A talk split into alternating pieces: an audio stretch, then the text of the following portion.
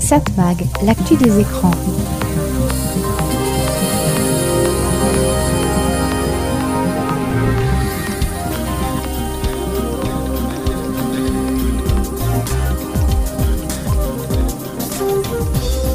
Hello, bonjour, très heureux de vous retrouver sur cette fréquence. C'est Serge Surpin qui vous propose, comme chaque semaine, Satmag. Satmag, c'est l'actu des médias, l'actu de la communication, l'actu des écrans. Sans surprise, il va y avoir un sujet qui va revenir évidemment dans la plupart des informations que je vais traiter sur les médias cette semaine. C'est l'actualité internationale. On ne peut pas passer à côté de ces sujets qui sont trop importants et qui ont une influence sur les médias, sur notre vie, sur bah, surtout. Satmag, l'actu des écrans. Mais avant de rentrer dans le vif du sujet, on commence avec de la musique, on commence avec de la très bonne musique. Jana Dead, Pretty.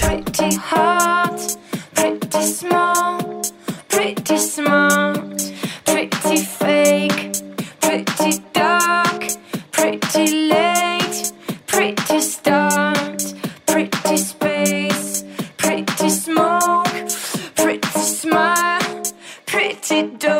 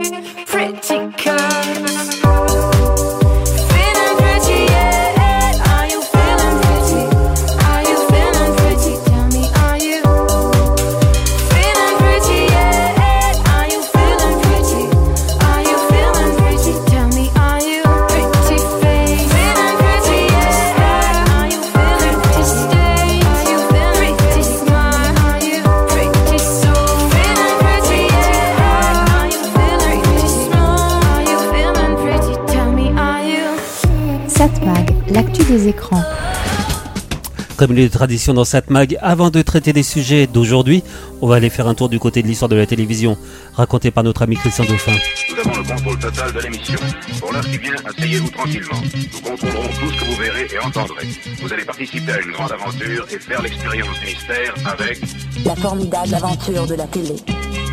Ce mardi 31 mai 1938, alors que Walt Disney triomphe avec Blanche-Neige et les Sept Nains, la toute jeune télévision britannique lance le premier jeu télévisé. La BBC télévision anglaise et sa cousine la NBC américaine inaugurent donc le premier tournoi transatlantique d'orthographe télévisé en direct. For the second time, the battle is on, with spelling master Tom Woodruff at the table on the right. Fourth right.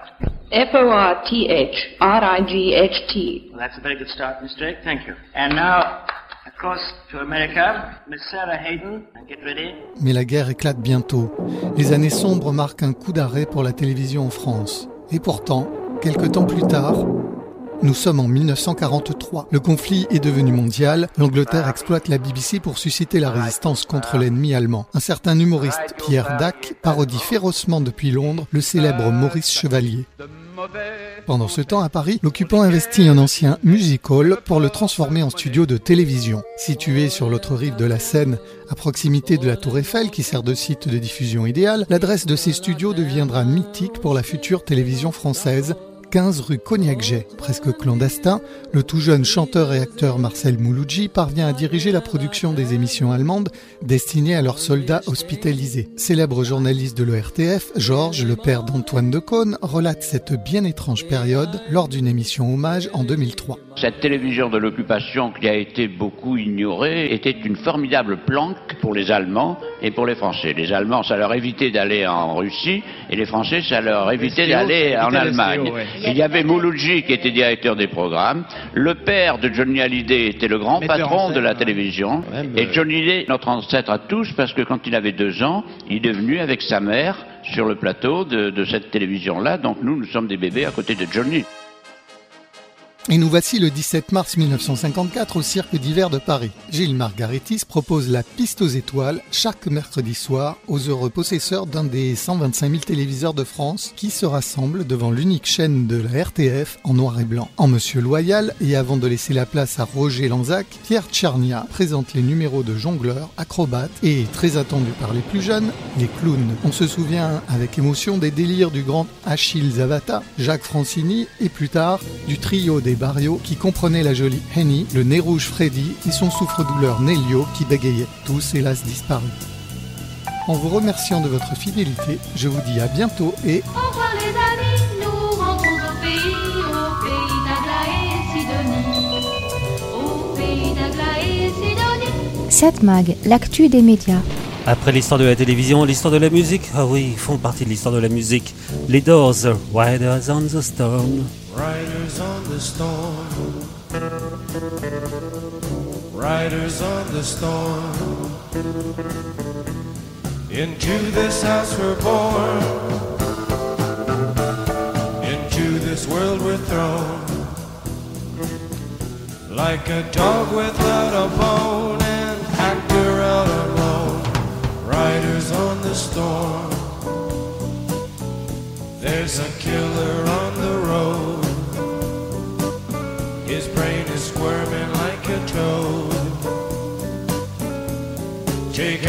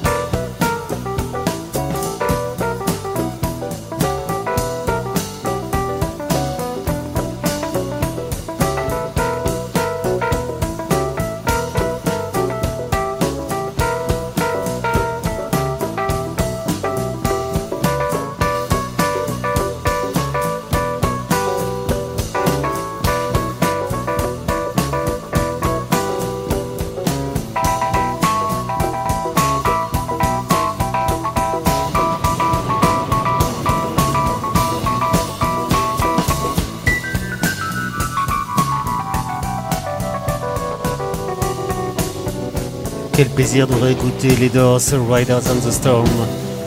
Souvenir, souvenir. Satmag, l'actu des médias. Welcome to the Eras Tour. This has been the most extraordinary experience of my entire life.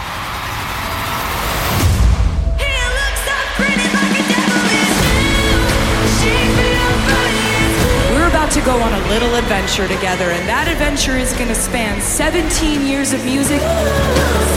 How does that sound? Welcome to the acoustic set.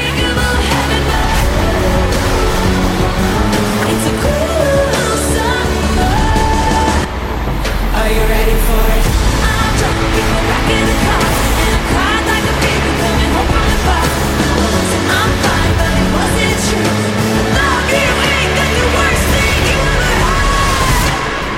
People would come up to me and they'd be like, "You gonna just like do a show with like all the albums in it?"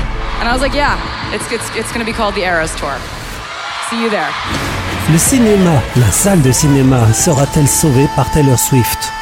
De nombreux, de très nombreux fans de l'artiste américaine semblent s'être déplacés pour aller voir son concert The Area Tour, diffusé dans 144 salles en France, 8500 salles dans le monde. Le concert ne sera visible d'ailleurs que pour 15 séances, et cela durant 4 week-ends. Les préventes pour ce film-concert ont dépassé les 100 millions de dollars dans le monde. C'est ce qu'a annoncé le circuit AMC, qui en fait déjà un record pour un long métrage de concert. Le film est déjà assuré de devenir l'un des plus gros succès pour un film de concert, détrônant celui de Justin Bieber, Never Say Never, avec ses 89 millions de dollars en 2011. À noter que This Is It, le film de Michael Jackson, a engrangé beaucoup plus, plus de 290 millions de dollars. Mais c'était pas la retransmission d'un concert, c'était plutôt les préparatifs de ce concert qui n'a jamais eu lieu, du fait du décès de l'artiste. Aujourd'hui, Taylor Swift est l'artiste féminine la mieux rémunérée dans le monde et sa fortune est estimée à plus de 700 millions de dollars et cela pourra dépasser le milliard à l'issue de sa tournée actuelle. Et les sorties de ce film devraient encore faire progresser son compte en banque. Environ la moitié du prix de vente du billet en salle va dans sa poche, sans oublier les goodies, les pots de popcorn ciblés et autres trucs vendus en salle. Donc du monde dans les salles de cinéma pour voir ce film qui fait que les grands studios ont décalé la sortie de certains films qui touchent à peu près le même public, comme par exemple L'Exorciste Devotion, la énième suite du célèbre film, ainsi que d'autres films. Bon maintenant, je vous autorise à vous poser la question, euh, et cela comme le fait le quotidien Sud-Ouest. Taylor qui En France, cette chanteuse n'est pas très connue. Elle n'apparaît qu'en 184e position du classement des écoutes France de Spotify. Elle n'est même pas présente dans le top 200 des écoutes France de Shazam. Certains, rares, se rappelleront peut-être son passage dans la finale de The Voice en France. Pour l'instant, dans d'autres pays, elle n'a pas vraiment pris, mais elle a des fans qui se rulent donc dans les salles. Il faut rappeler donc que Taylor Swift est une chanteuse de 33 ans. Elle s'est fait d'abord connaître en tant que chanteuse de country, mais elle a rapidement évolué vers la pop. Aux USA, elle est en tête des charts et elle remporte récompense sur récompense. Elle est considérée comme la nouvelle petite fiancée de l'Amérique, et cela alors que sa vie privée est étalée dans tous les médias. À savoir justement, elle sort avec un joueur de football américain. Et pourquoi je vous dis ça? Eh bien figurez-vous que comme elle vient supporter son boyfriend dans les stades, elle fait monter les audiences des matchs à la télé. C'est bon pour le business. Business justement. Début septembre, John Williams, le président de la FED de New York, a estimé que l'effet Taylor Swift a stimulé l'économie américaine au cours des derniers mois. Parce que les gens ont dépensé beaucoup pour aller voir le concert, ils ont dépensé pour l'hôtel, les restaurants, et tout cela, ça a été important. Financièrement, donc Taylor Swift est bon pour l'industrie du spectacle. D'ailleurs, Beyoncé va elle aussi sortir son film en salle le 1er décembre prochain.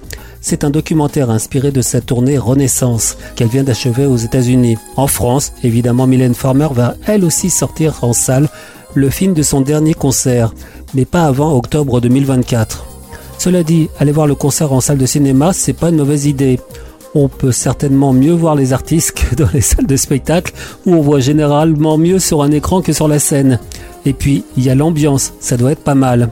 Ça me rappelle un film, un vrai film, The Horror Picture Show, que les fans vont voir et revoir en salle depuis 1978. Et là, il y a de l'ambiance. Ils se déchaînent, ils chantent, ils dansent, ils s'éclatent. L'avenir des salles passe donc par les concerts. Même le classique s'y met. Mais là, il y a peut-être moins d'ambiance. Quoique, Satmag, l'actu des médias. puisque j'ai évoqué Taylor Swift. Cool Summer. Fever dream high in the quiet of the night. You know that I caught it. Bad, bad boy, shiny toy with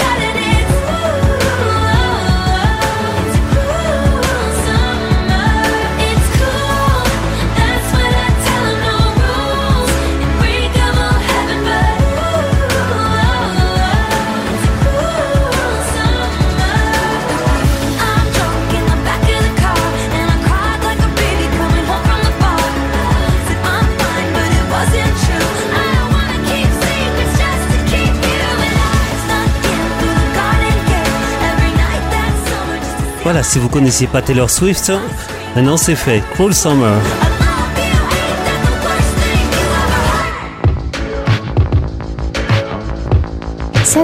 L'actu des médias. Il est des sujets que je traite ici et qui reviennent régulièrement. J'ai alors deux solutions. Soit je vous propose une rediffusion d'une ancienne chronique, ça m'arrive. Mais souvent ces chroniques comprennent des éléments dépassés. Il faut que je retravaille dessus. Ça va être le cas donc aujourd'hui. Une nouvelle chronique sur un sujet déjà traité, mais l'actualité impose de l'actualiser. Le sujet, nous et l'information. Où aller chercher l'information? Quelles sont les sources auxquelles on peut se fier? Que penser de toutes ces infos que l'on reçoit des réseaux sociaux ou même des messageries, quel qu'en soit le modèle? Je pensais à cela récemment en discutant avec un de mes proches ou mes collègues de travail au sujet des événements tragiques récents. Pas besoin de les décrire, vous m'avez compris. Déjà, quelqu'un de ma famille me transmet un message qu'il a reçu d'un de ses amis il me demande ce que j'en pense. Moi qui est au courant de tout. Enfin, c'est comme ça qu'il me voit. Donc là, il est question d'une entreprise qui favoriserait le boycott d'un pays. Là encore, vous comprenez à quoi je fais allusion. Évidemment, si j'en parle, c'est que le message en question est totalement faux, fake.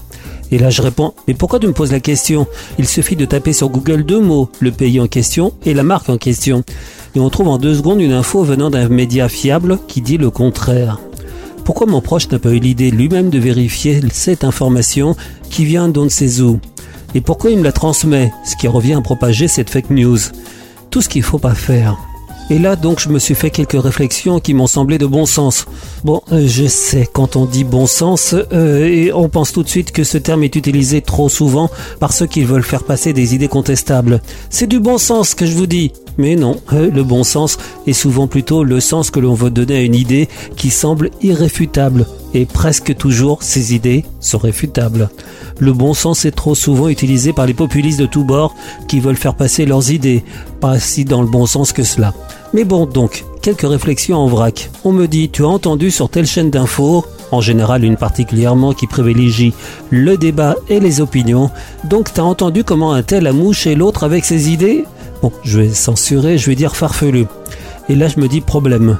Pourquoi ce média organise un débat entre gens d'opinions si différentes où cela ne peut que se terminer qu'en pugilat Il n'en sort rien. Cela part sur l'idée que toute pensée peut être résumée en une ou deux minutes et que l'on peut couper la parole de l'autre dès que l'on n'est pas d'accord. Autrement dit, que personne ne peut expliquer le fond de sa pensée.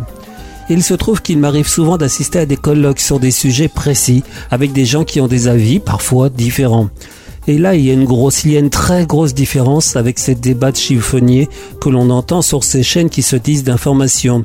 Chaque participant au colloque a un certain temps pour développer ses idées. Il peut être nuancé, complet. Il va au fond de sa pensée. Je dis cela car ce qui se passe actuellement n'est pas résumable à un tweet en X caractères. Donc dans les colloques, on a la parole les uns derrière les autres. Et après, on a le temps pour discuter. Une explication complète. Et là, je pense évidemment à ce fait qui est indéniable. Ce n'est pas par hasard que les journalistes et les profs font l'objet d'un rejet de la part des intolérants, des ultras de tous bords. Ils détestent l'analyse, ils détestent la connaissance, ils détestent l'histoire, ils détestent la nuance. C'est QFD comme on dit. Donc pour conclure, dans des périodes encore plus troublées comme aujourd'hui, utilisez des sources sûres pour vous informer. Et surtout, surtout, surtout, ne vous résumez pas à des explications en deux phrases. Entre parenthèses, si vous avez une réflexion à me faire, n'hésitez pas à me laisser un message sur les réseaux sociaux ou tapez mon nom Serge Surpin, vous allez me trouver très facilement. Satmag, l'actu des écrans. Et comme toujours dans Mac, beaucoup de nouveautés. Back, Smile Again. Walking down the river,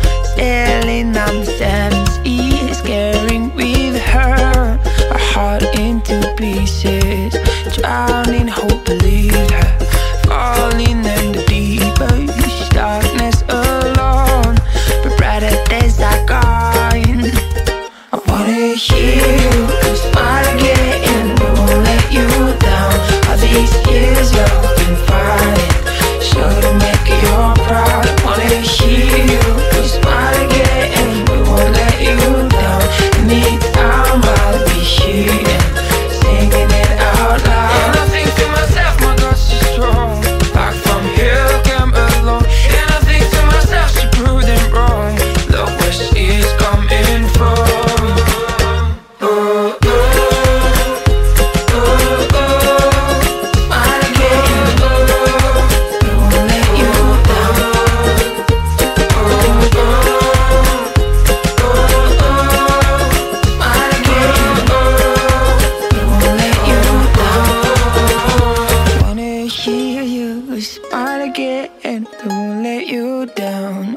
These years you've been fighting. Shouldn't make you proud. I wanna hear you smile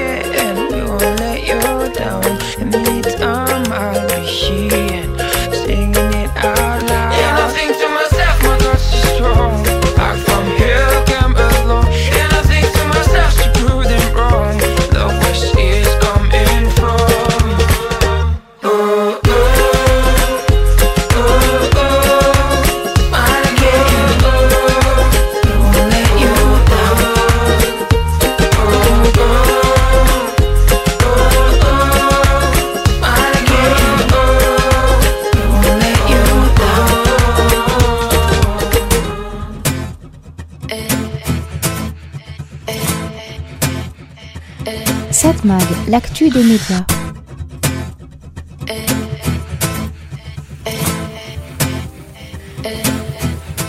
Les réseaux sociaux, vaste sujet comme dirait l'autre. Sujet récurrent, sujet qui revient souvent dans cette chronique. Il faut dire que, et ça je le dis souvent, et je ne suis pas le seul, compliqué et réseaux sociaux, c'est antinomique. Le paroxysme étant X, l'ex-Twitter, où il faut écrire rapidement avec un nombre de caractères limité. Alors oui, je sais, vous le savez, et pas mal de gens se plaignent qu'on dise encore cela, X, ex-Twitter. Les internautes ne sont pas stupides, ils le savent. Oui, mais ce changement de nom justement ne semble pas être une bonne idée. En un an, le site web de X a enregistré une chute de 14% de son trafic mondial et de 19% de son trafic américain. Sur les appareils mobiles aux États-Unis, la performance de X a également diminué de 17,8% en termes d'utilisateurs actifs mensuels sur iOS et Android.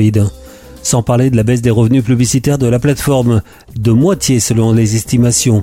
Il faut dire qu'Elon Musk, le patron de Twitter, euh, pardon X, a viré une bonne partie de ses employés qui travaillaient à la régie publicitaire. C'est vraiment pas une bonne idée. Et ce n'est pas en faisant payer la certification que cela va compenser les choses. Bien au contraire, cette certification n'a plus vraiment de valeur morale. N'importe qui peut se la payer. Et bien des gens sérieux n'en veulent plus. Et dans les gens sérieux, il y a les médias. Médias qu'Elon Musk déteste. Et là, je reste poli. Déjà qu'il a fait indiquer sur la page des médias publics qu'ils dépendent de l'État. Traduction, ils ne sont pas indépendants. Complètement stupide.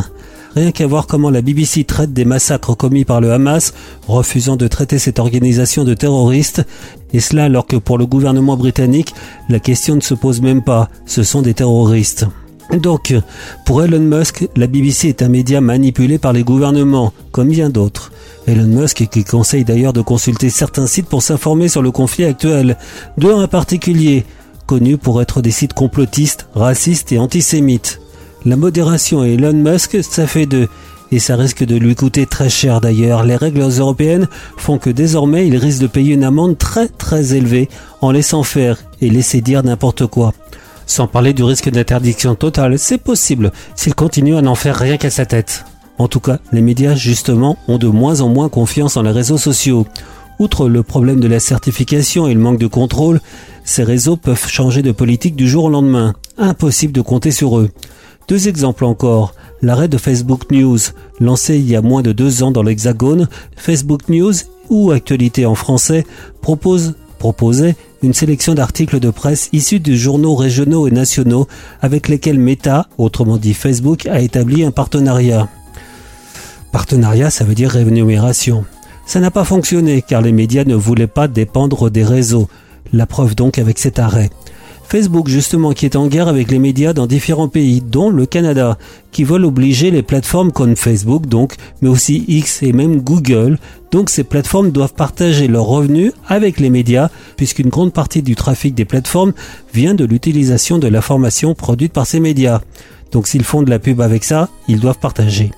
Refus des GAFAM qui vont bloquer prochainement tout renvoi vers les médias officiels, en se disant ils ont besoin de nous, ils vont craquer. Ça semble raté, puisque cela prouvera justement que les plateformes ne sont pas si nécessaires que cela. Ainsi, un rapport note que le New York Times, qui recevait 3 à 4% de son trafic provenant de Twitter il n'y a pas si longtemps, il y a 3 ans, mais ce chiffre est descendu désormais à 1%. Ce à quoi on pourrait répondre que le New York Times est un média assez haut de gamme et que ses lecteurs sont moins présents sur les réseaux sociaux, c'est vrai. Mais donc, les médias traditionnels vont tout faire pour ne plus dépendre des GAFAM, des réseaux sociaux, y compris Google. Ils ne veulent pas perdre leur indépendance. On peut les comprendre. Satmag, l'actu des médias. Je cherche des rituels pour vivre mieux. J'invente des dieux,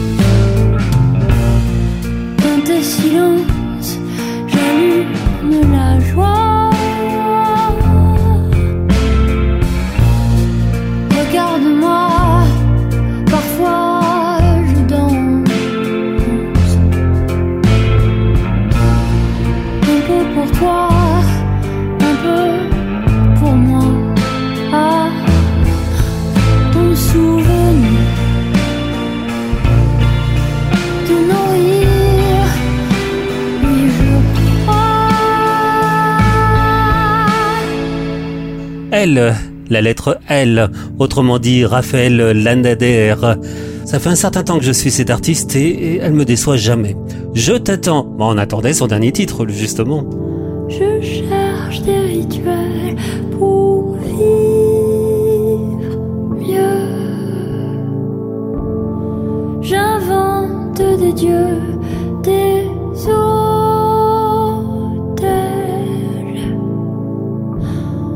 Je perçois des choses bleues,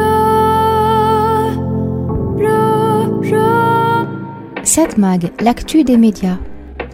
Et si on parlait un peu radio? Ah oui, tiens, c'est intéressant. Je parle dans le poste, donc je parle radio. La radio, savez-vous, c'est le média qui représente plus de la moitié du volume d'écoute des contenus audio, et cela selon Médiamétrie.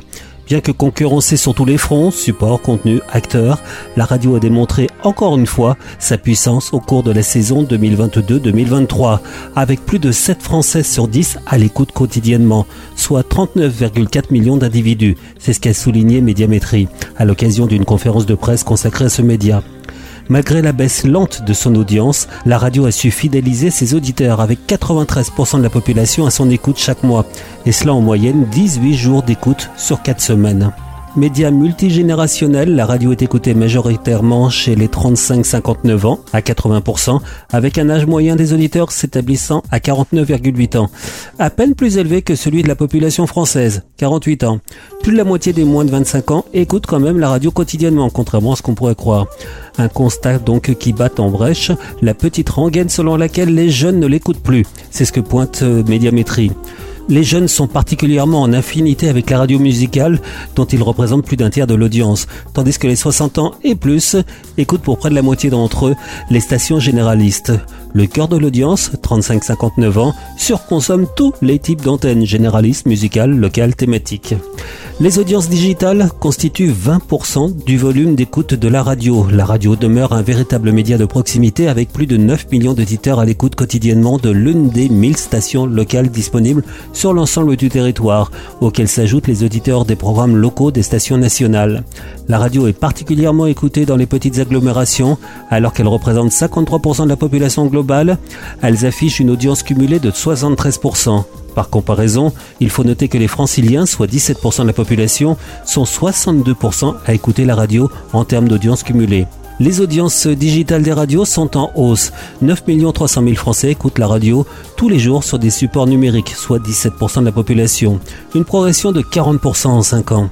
Ces supports génèrent 20% de l'écoute globale de la radio, une proportion en hausse de 63% sur 5 ans. Si elle continue à se développer, les audiences digitales ne compensent toutefois pas la baisse de l'écoute en direct, c'est ce que tempère Médiamétrie. Les audiences digitales sont essentiellement portées par le mobile, support privilégié par 5,6 millions d'auditeurs moyens, soit 10% de la population. À noter la percée des enceintes connectées, utilisées par 1 400 000 auditeurs chaque jour, soit 2,6% de la population. Une percée, mais enfin pas si forte. hein. La radio est euh, le premier support d'écoute de la musique dans l'univers audio. Justement, à l'échelle de l'univers audio, la radio constitue plus de la moitié, 58%, du volume d'écoute des offres audio, qu'il s'agisse de ses contenus en direct ou de ses podcasts, et cela devant les plateformes de streaming musical, 21%. La musique représente 67% du volume d'écoute audio, le tiers restant étant constitué par des contenus parlés. Malgré la concurrence des plateformes de streaming, la radio demeure le premier support pour l'écoute musicale, avec 42% d'écoute des contenus audio musique sur la journée, contre 31% pour euh, les dites plateformes. En outre, la radio apparaît comme le premier vecteur de la découverte musicale. S'agissant des contenus parlés, les podcasts sont plébiscités par près de 20 millions d'individus chaque mois, soit près de 4 Français sur 10, et plus de la moitié d'entre eux en écoutent régulièrement, dont 20% très régulièrement. Le podcast est particulièrement populaire auprès des jeunes avec 50% des 15-24 ans qui en écoutent chaque mois. Les podcasts d'humour et d'information sont les plus écoutés, représentant chacun plus d'un quart des écoutes. C'est une étude de radio donc publiée par Médiamétrie et cette analyse a été écrite en collaboration avec ton confrère de Satellifax. Satmag, l'actu des écrans.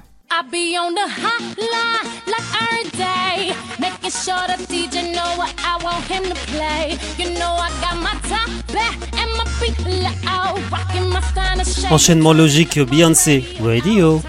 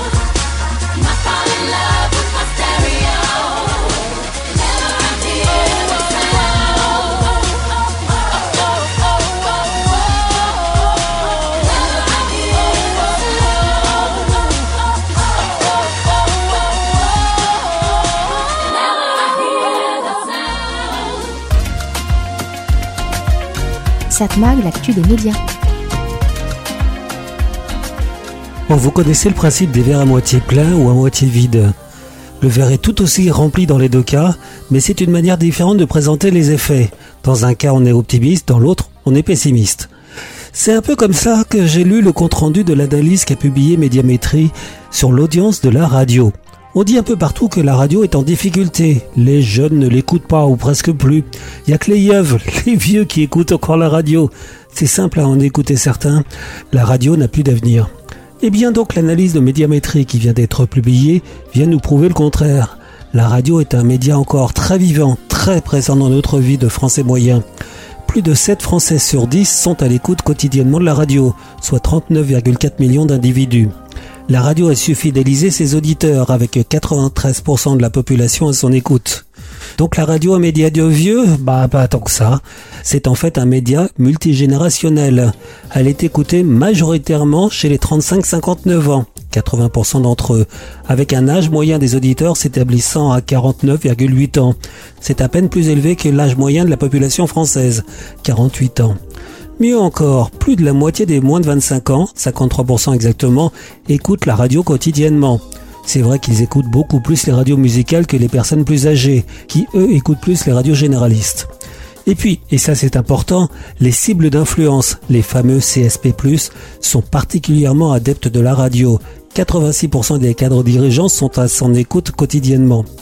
On écoute autant la radio à la maison qu'en déplacement, et 35% de l'audience de la radio se fait en voiture.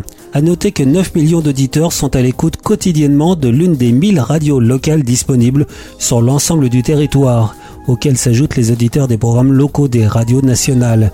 D'ailleurs, la radio est particulièrement écoutée dans les petites agglomérations. Enfin, encore de bons chiffres. La radio, le moment le plus exposé, le moment le plus écouté, c'est la matinale, qui équivaut au prime time de la télévision. C'est donc entre 6h et 9h du matin. 44% des Français écoutent alors la radio. En semaine, le pic d'audience est mesuré à 8h du matin, avec plus de 12 millions d'auditeurs. Bon, cela dit, il faut aussi voir les choses. Il faut pas se voiler la face. L'audience de la radio est généralement en baisse. 600 000 auditeurs perdus depuis 2021. Bon, cela dit, tout ça reste assez positif. D'autant plus que l'écoute de la radio évolue. On est de plus en plus nombreux à l'écouter sur un smartphone, plus 40% en 5 ans. Les podcasts gagnent aussi du terrain d'année en année. Il y a désormais 20 millions d'adeptes mensuels. Chez les 15-24 ans, ils sont 50% en écoutés. Les thèmes préférés sont dans l'ordre l'humour, l'actualité, la musique, les faits divers et le sport. Les contenus natifs, autrement dit ceux qui ne sont pas destinés à être diffusés en radio, ne représentent que 2% de l'écoute des offres audio.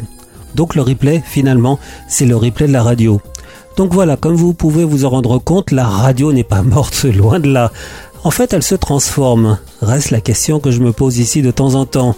Ne devrait-on pas considérer que certaines autres manières d'écouter des sons, c'est aussi de la radio Les playlists des plateformes par exemple, sans oublier les web radios, si diverses. L'actu des médias. Everybody loves you, baby. You should trademark your face. Running on the block to be you. But baby, I'm first in place. Face card, no cash, no credit. Yes, God, don't speak, you said it. Look at you, skip the application interview.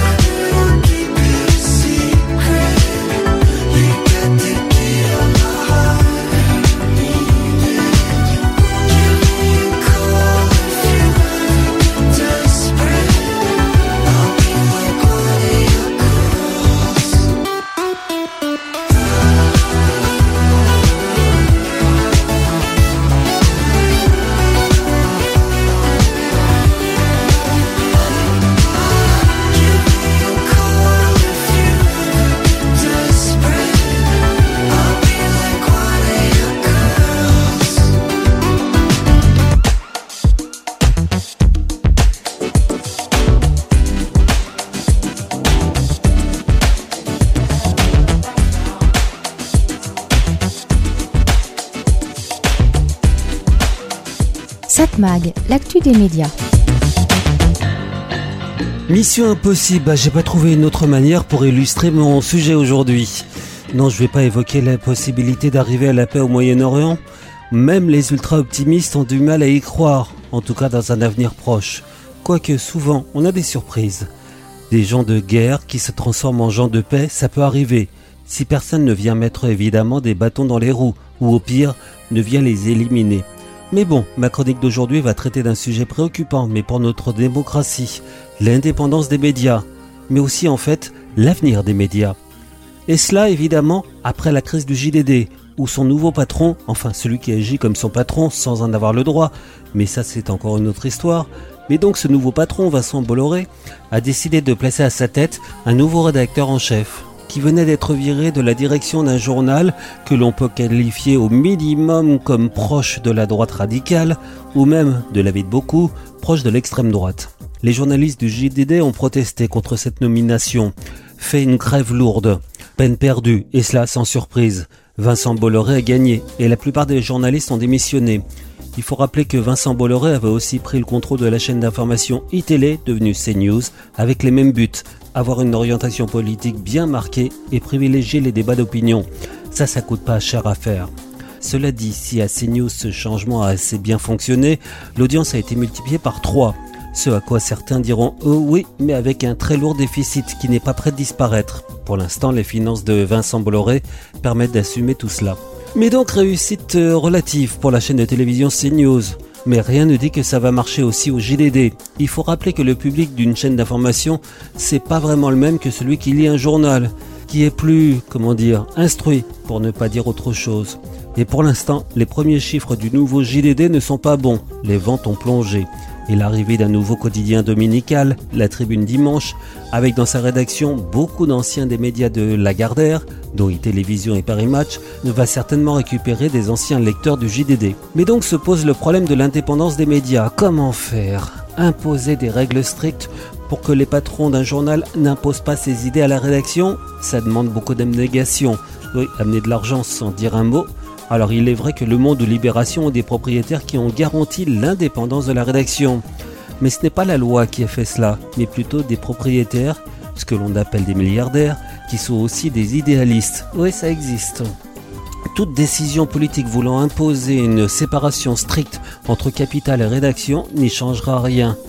Il faut beaucoup d'argent pour posséder un journal. Et si on fait des règles trop strictes, les milliardaires bah, n'investiront pas tout simplement. Ou alors ils créeront de nouveaux journaux. C'est ce qui s'est d'ailleurs passé avec la tribune dimanche. Alors oui, on peut avoir des médias totalement indépendants des financiers, mais il s'agit, sauf exception, comme le canard enchaîné, de médias numériques, où les investissements sont quand même plus faibles. Et encore, il faut de l'argent pour avoir une rédaction de qualité. Alors oui, on a bien Mediapart, mais cela semble être une exception qui confirme la règle. Les médias ne fonctionnent qu'avec des gens qui ont de l'argent. Mais, et c'est là qu'il va falloir être exigeant, il va falloir faire que les réseaux sociaux restent neutres, qu'un Elon Musk n'impose pas ses idées par exemple. Il faut la neutralité du net, même si le concept n'a pas été créé pour cela, mais c'est bien de cela qu'il s'agit, la neutralité du net. Être strict sur la gestion des réseaux sociaux qui ont l'avenir des médias dans leurs mains. Sans cette neutralité du net, n'importe quelle idée pourra être mise en avant. Et là, défendre la démocratie deviendra mission impossible. Cette mag, l'actu des médias. This is Central Control. We have the entire area under electronic surveillance. In addition to closed circuit TV scanners, we have directional microphones in every room. All in need of medicine. The prescription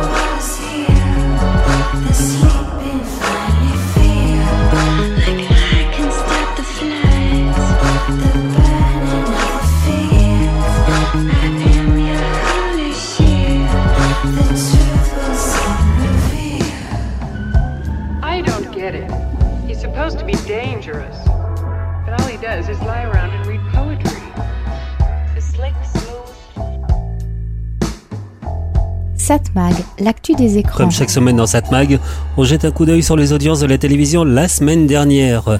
Des chiffres publiés par Médiamétrie et analysés en collaboration avec nos confrères de Satellifax. Ça concerne la période du 9 au 15 octobre.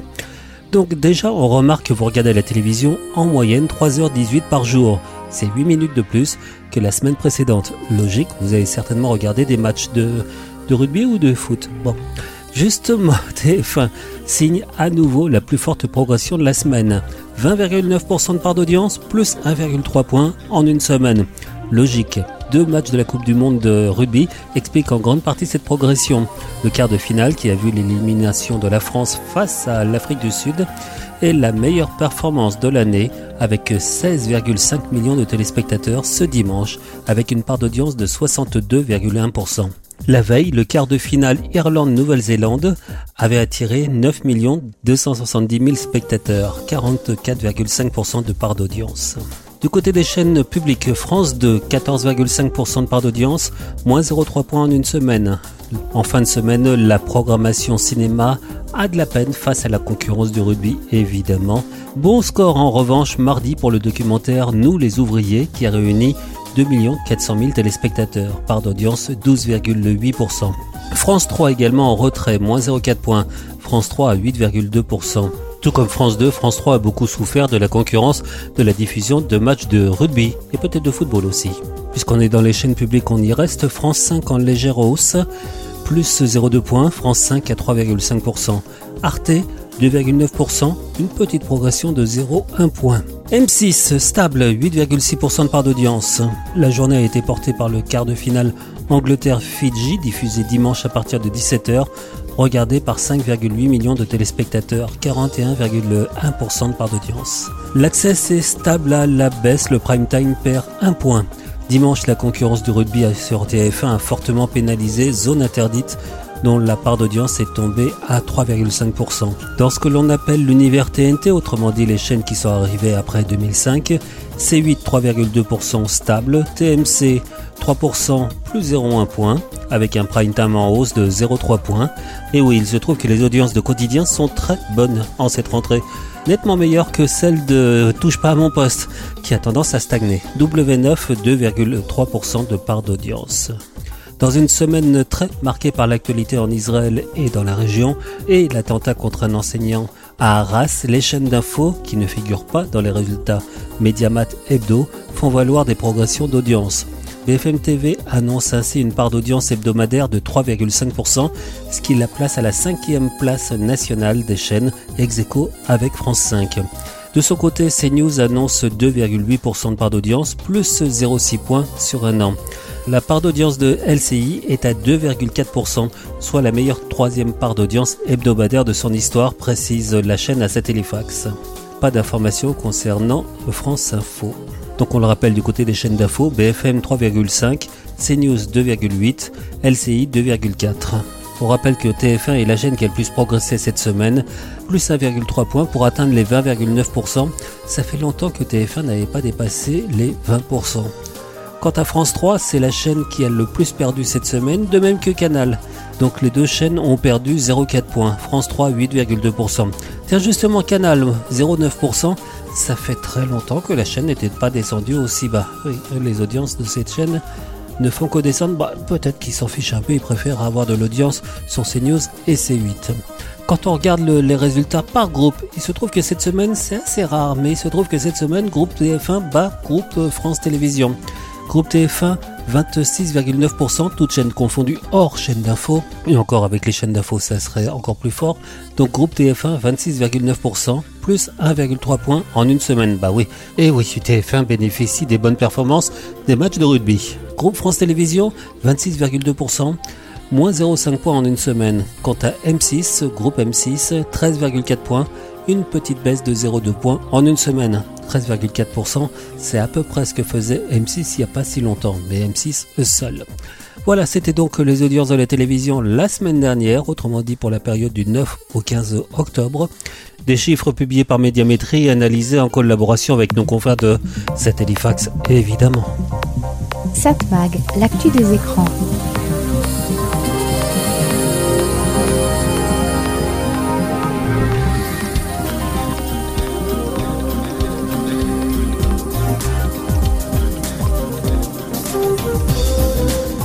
Et bien voilà, c'est terminé. C'était Serge Surpin qui vous proposait, comme chaque semaine sur cette fréquence, Satmag. C'était l'actu des médias, l'actu de la communication, l'actu des écrans.